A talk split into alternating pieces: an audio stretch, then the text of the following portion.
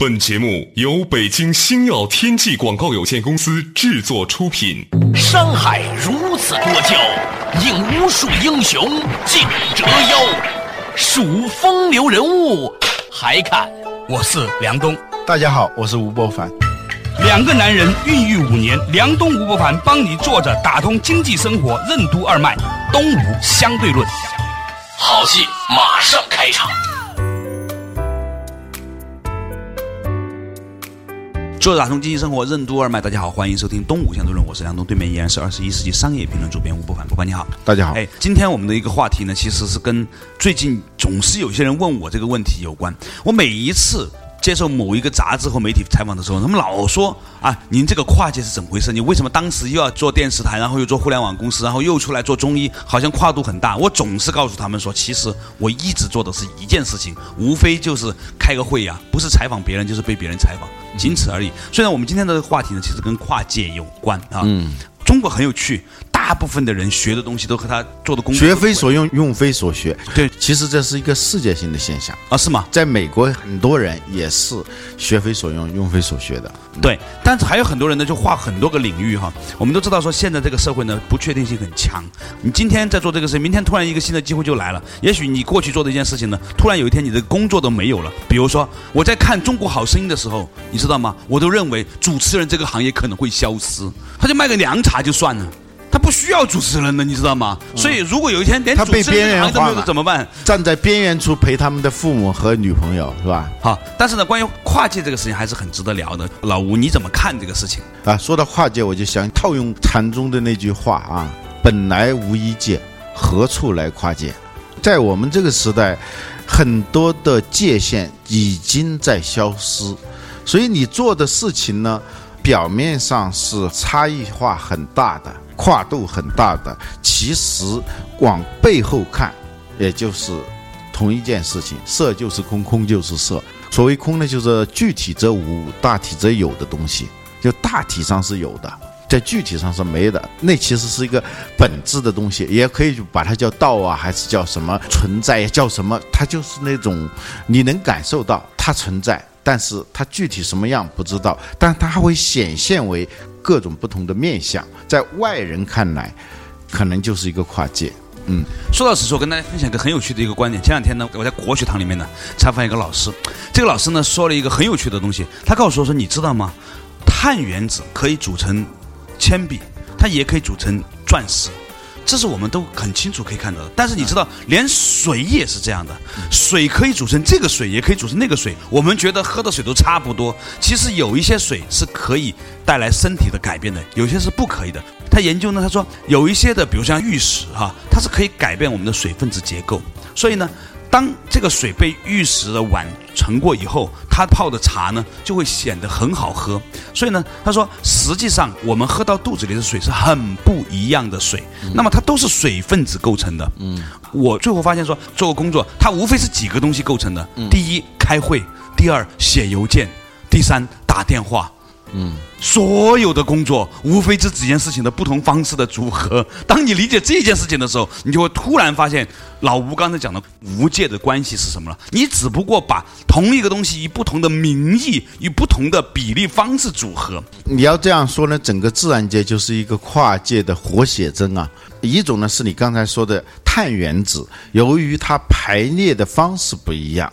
它内在的这个原子与原子之间的那种结构不一样，导致了它呈现的不同的面相。一个是世界上最硬的东西——钻石；一个是世界上相当软的、相当拿个铅笔刀可以削断的东西。呃，对，这个跨度是相当大的。还有一种跨界，就是说，它由各种元素组成，它是个化合物。自然界里头只有一百零八种元素，它组成了万事万物。我们一直在说创新啊，创新其实有个很重要的创新方式是把既有元素的重新组合，这就叫创新。你你仔细分析我们一个人啊，如果有那种专门的人力资源专家、心理专家来跟你分析，他就会发现你这个人的能力结构当中有哪几个最重要的要素。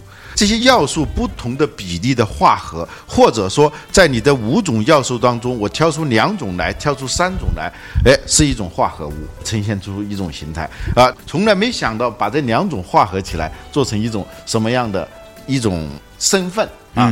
你把它做出来，所以有时候这种跨界，其实也就是你的内在的已有的各种要素的一种组合而已。嗯，我前两天呢，突然明白啊，就是为什么我们会有烦恼。烦恼的原因呢，是因为我们觉得这个东西和那个东西不一样，这个东西好，那个东西不好。因为有了分别心，所以呢，我们就有了贪嗔痴。哈，我前两天在微博里面讲过一个特别极致的例子：一滴水你在眼睛里面流出来，你觉得它是个眼泪啊，你觉得很楚楚可怜。它没从眼睛流出来，它顺着鼻子从鼻孔流出来了。你又觉得他是鼻涕，又很不性感，很不可怜呢？那为什么同样连一滴水，我们都会有这样的分别呢？那就是我们的分别心所在。于是呢，我也思考一个问题：为什么我们会觉得有些东西和另外东西不一样？这很可能跟我们以前的一些我执和我们后天的判断有关。我们在学习的过程当中，认识到了什么东西是你的，什么东西是我的，什么东西是高级的，什么东西是低级的。比如说，关于疾病这件事情，啊。结核病或者是咳嗽就很有私人浪漫的气息，是吧？皮肤病就觉得很低级啊。这为什么呢？这其实还是一个分别心所在。当我们说跨界的时候，我首先想到的是一些企业企业的这种转型，我们更多的把它叫做商业模式的创新。我们以前节目里头讲了很多这样的例子，一家洗衣店变成了一家不知道是把它称为什么的。一家公司啊，因为他刚开始是洗衣服，后来洗衣店实际上是没有洗衣设备的，它变成一个洗衣工厂，在各个小区的终端而已，收发，收发。而且有了这个终端，他发现可以做很多的事情，比如说快递公司。我们经常会遇到这种难题：快递公司跟你打电话的时候，你不在家或者你不在办公室，你就没法签收这个东西。如果这些遍布在各个小区和各个商业区域里头的这些洗衣店，一方面行使这种收发。衣服的这样一个功能，同时它可以收发快递的这样一个功能。与此同时，我们收快递也好，我们洗衣服也好，可以把它归结为一个什么？就是让我们的生活和工作变得更加方便。所以呢，它又变成了一家家政公司。你来收快递的时候，你顺便跟他讲，我今天要一个小时工。啊，所以它就变成了一个以电子商务为平台，能够解决你各种各样需求的这么一家公司。表面上看它是跨界很大，其实它的核心能力无非就是它有这个渠道触角啊，触角。说到此处，我想跟大家分享一个很有趣的观念呢，就是苹果。他这个公司啊，把手机变成了一个客户端，这个把手机变成客户端呢，你就可以借由这个手机做上传和下载的功能，重新定位了它的功能，就是它变成是一个网络系统啊。那这是一种很有趣的，我觉得在整个未来人类社会当中的一个趋势，这个趋势就是全面的网络化。每一台手机变成了一个网络的终端，每一个 Seven Eleven 变成一个网络的终端，每一个洗衣店变成一个网络终端。于是你会发现，说我们其实整个人类社会活在一个巨大的多重的网络架构当中，而这个网络不仅仅是互联网，还包括各种的物流网，我们称之物联网啊。嗯，你说到网络，就触及到跨界的本质了。跨界的本质是没边界、互联。互通，嗯，以前我们之所以有各种各样的分别啊，身份上的分别，职能上的分别，是因为在我们的周围有很多很多的限制，不能够把我的资源和能力跟另外一种正需要跟我互补的某一个实体和个人进行。一个互联互通，创造出一种新的价值，在一个互联互通的社会里头，它就能够轻易的进行这种资源和能力的匹配，产生一种新的价值。所以，这个跨界的本质，一个是网络化、互联互通化，第二个呢就是创新，本质上是要创造一种新的价值，把旧有的资源进行重新的组合和界定，而产生一种新的价值。这才是跨界的本质。嗯，我有个朋友最近在做一件事情很有趣，他本来是做个美食杂志的，他现在在做什么事情呢？他准备把中国十大城市最顶尖的一千家餐厅做一个联盟系统，统一打折。统一订餐，统一的送餐啊！当他这样做起来的时候，你会发现说，每一个城市都有一些很好吃的餐厅，他们都是单独存在的，他们被一个后面的系统嫁接起来之后呢，每一家餐厅不仅仅是一家餐厅了，它成为了一个巨大的餐厅系统的一个终端，它也可以上传，也可以下传。哎，稍事休息，马上继续回来。东吴相对论。什么是跨界？为什么说跨界的本质是创新？卓有成效的跨界和万金油式的跨界有何种区别？为什么说企业的跨界转型并不会改变企业本身的核心能力？不同领域之间有什么是相通的呢？欢迎收听《东吴相对论》，本期话题：跨界的变与不变。作者打通经济生活任督二脉，大家好，欢迎继续回来东吴相对论。刚才呢，我们讲的一个跨界这个话题呀，啊，那有一些朋友就会提出一个观念了，他说呢，这是因为呢，以前呢，拜经济大发展所赐。门槛很低，到处都用工荒，所以呢，你只要稍微有点活络的头脑呢，你可以从这个领域跳到那个领域。那是以前你可以跨界，但是随着社会专业分工，随着经济危机的出现，竞争加剧呢，你其实不是那么容易跨界的。这和我们刚才提到这个观念，世界变得越来越没有边界呢，似乎是一个矛盾的表达体。老吴，你怎么看这个事情啊？这涉及到一个很关键的问题。当你跨界的时候，是否具有一种核心能力？就实质性的、卓有成效的跨界，和那种相当随意的、略有小成的跨界之间的差别在哪里头？你在跨界的时候，它背后的核心的能力和资源是没有变的，界面在变，核心没变。你举个例子啊？说到跨界，我就想起一个人苏东坡。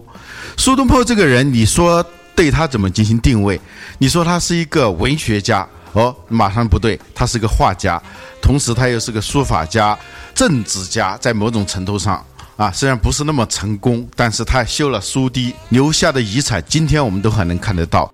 还有，他还是一个大厨师，他有东坡肘子。所以，一个人如果有一种内在的一种核心的能力，他可以呈现多个界面，并不是他想跨界，是因为在他心中胸有成竹，四行无碍，没有界限，只不过是在不同的场景下，他呈现出不同的面相和身份。你如果没有这种核心能力，你的表达能力，你的跨界会很不成功。反过来，道理也是一样的。嗯，所以呢，我们在跨界的时候，容易陷入一个误区，在不断的跨界当中，容易让自己成为一个万金油式的人物。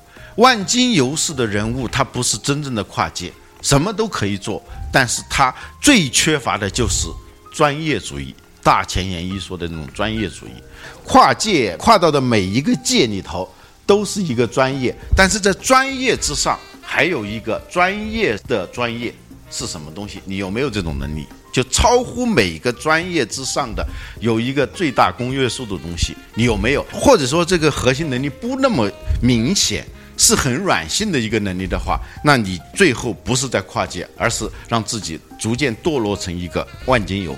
万金油也是一种能力哈。你刚才不说这个地方，给我一个很大的启发。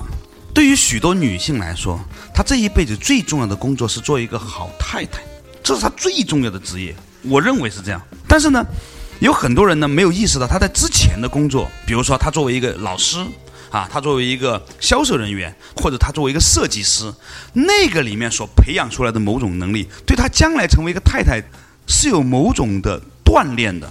比如说，如果你是一个幼儿园的老师啊，你学会了一种哄小孩子的能力，那么你以后把这个能力变成对老公的时候，你发现呢，再老的男人他背后还是一个小男孩。但如果你真的能理解到这一点的时候，你在做这个事情就变得很容易了。那个东西就是跨界之后，你对自己核心能力的把握，或者说你跨界以后突然找到了一种源头感，原来这个事情我已经做过，或者我已经无意间做过。这就我们以前讲的那个纪昌学射的那个故事，他没有学射箭，老师教的全都不是射箭，但是他突然有一天，他发现全会了。这就是一下子给了他一个新的界面，给了他一个新的机会。你给我一个很好的启发，本来我都困了，说到这个地方就兴奋起来了。这就涉及到一个很重要的儿童教育的问题，就是说我们对小孩子的教育到底要教什么？如果他很小的时候你教他各种技能的话，那么呢，他就很容易就英语啊、表演呐、啊、绘画呀、弹钢琴呐、啊、跳舞啊等等等等。但是做家长的最重要的就是你要在教他技能的时候，把它落到一个点上。比如说，你找到了一种节奏感。我曾经采访过一个人，这个人很有趣，他是一个中央音乐学院的一个老师，他在外面的开了一个音乐学校。他告诉我说，其实啊，许多人练钢琴已经练到很高的级别的时候，他每一个音符也都弹得很好，你总觉得他不对，原因在于他在弹琴的时候没有找到弹琴的这个舞动的节奏和他自己身体的节奏和他对这个旋律的理解之间这种节奏感。它没有融入到一个旋律里面去。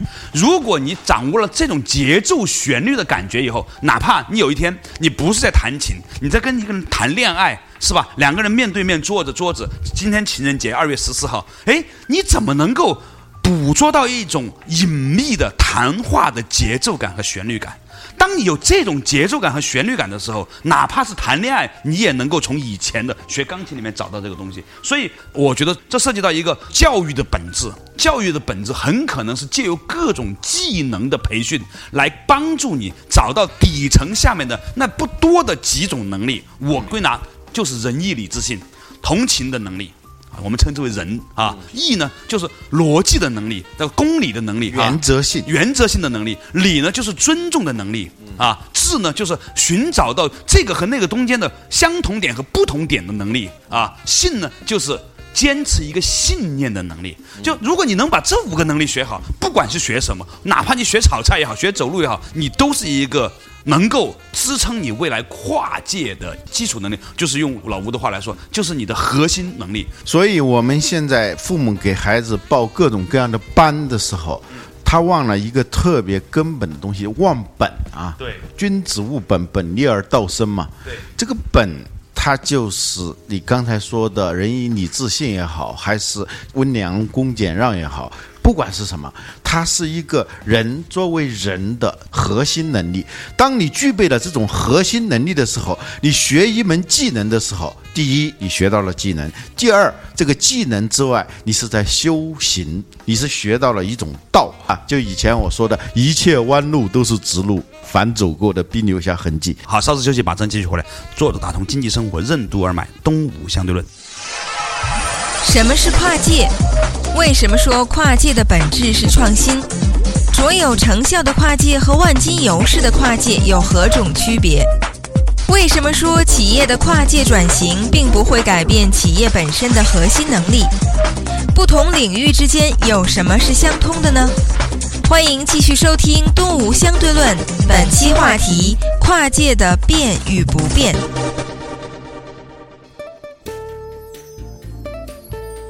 作者打通经济生活任督二脉，东吴相对论对面依然是二十一世纪商业评论主编吴伯凡啊。我们刚才讲的一个话题啊，就是说，其实小孩子在学习的过程当中，是借由技能的培训来了解一些基本的核心能力啊，我们称之为仁义礼智信。其实这个话题扩展开来，做公司也是这样，很多公司在这个行业本来做的挺好的，后来呢，整个大环境变了，他必须要进入另外一个行业，或者是说他面对一些。新的机会的时候，有些就转型的很好，有些转型不好。我觉得差别就在于说，你这个公司是不是修炼出来了一种作为公司这个集体应该拥有的一种核心能力。比如说，如果我们推展出来的话，还是仁义礼智信。比如说，人的力量就是什么呢？就是你是不是能够真正的去除我执，去感同身受你新的消费者的需求。啊，就是你能不能够从自己的需求里面感受到他人的需求，从别人的需求里面去体会自己的这个需求，这个就是人的能力。再比如说艺的能力，是吧？你是不是能够规划出一套有趣的游戏规则？你针对不同的市场，你也是你如何有效的尊重你的竞争伙伴，尊重你的客户啊，包括质和性也是如此。所以我觉得今天我们这个话题呢，本来是讲的是一个跨界的问题，其实跨界的背后是你要寻找不同的表面上之下的那样一个基础性的东西。所以我就想了一个话题，叫禅定与创新啊。嗯禅定是不动的，嗯创新是动的。嗯你如果没有一种禅定，就没有一种本在那儿的话，本是根嘛，末是烧啊，啊，就是末梢嘛。嗯，本末倒置。我们现在的学习和职业规划，往往都是本末倒置的，老在想着我要去掌握一门什么样的技能，或者我在从事一门什么样的职业，从来没想到。超乎这个职业之上的那些东西是什么？好多人盲目的跳槽啊！你发现没有？就是加点工资就跳槽。只要多出五百块钱，他就跳到另外一个公司，不停的跳。他忘了一件什么事情，就是忘了本。尤其是在三十岁以前，你千万要记住，你是在练你的本，本就是根深叶茂。你如果老是在修末，最后你发现你跨了很多界，你跳了很多槽，最后是越来越枯萎。你结过多少次婚？发现最后陷入习惯性离婚，你谈了多少场恋爱，最后都是习惯性失恋。你跳槽，最后变成习惯性跳槽。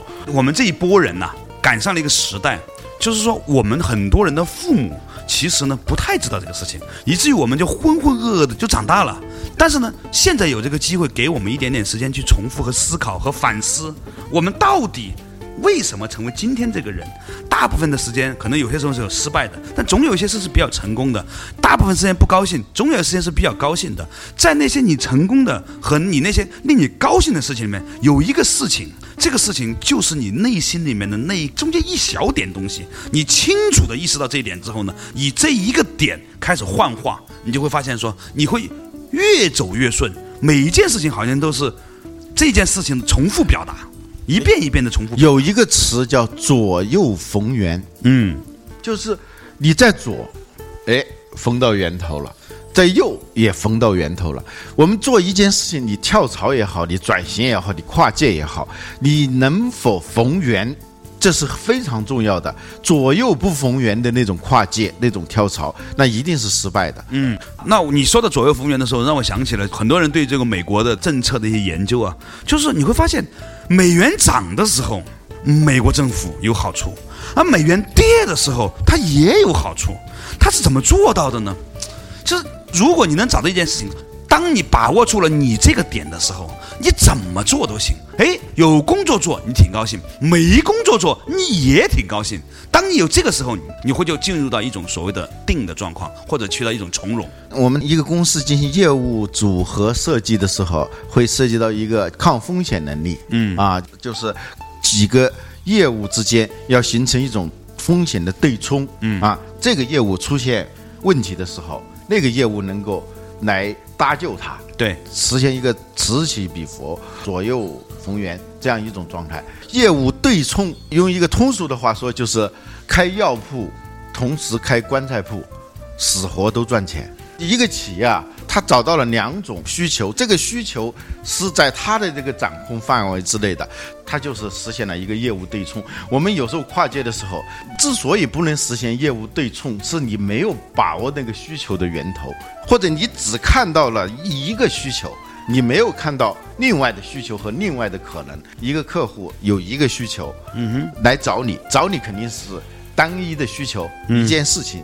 一事一议来找你的，你能不能够从一个需求里头还原、洞察那些隐性需求，发现一个长长的需求链？你根据这个需求链再看自己的能力，跟你的能力和资源不匹配的时候，你就不要去做。但是有些需求之间的这种相关性，跟你的资源和能力能够形成一种匹配的时候，你又打造了一条供给链。这个供给链就能够完整的去满足它的整个需求，这是很多公司在设计商业模式的时候，它都要做的事情。比如说苹果公司，它的产品一个系列，从音乐播放器啊，iPod 到手机到 iPad，现在又做 ITV 和 AITV。它这几个产品之间，它不是一个盲目的多元化，捡到篮子里都是菜，不是这样的。最终，它要形成这四个屏幕之间的一种互联互通。因为我们真实的需求是什么？我们真实的需求是我所需要的信息和数据能够在不同大小和跟我的眼睛的距离不一样的屏幕之间自由的切换。这就是需求的根本。我们以前呢说过苹果这家公司，那个时候它的市值超过微软，大概是三千亿左右的时候。最近呢，苹果公司的市值超过六千亿啊，创下了历史新高。我觉得这是乔布斯留下的一个非常伟大的遗产，他就是把 A P P 这个东西啊做出来了。所以呢，今天你看到，如果苹果在推出 I T V 的时候，它其实是完善了那一个 A P P 在另外一个终端上的应用，它就不是一个简单的一个电视机生产商，它就是一个终端器。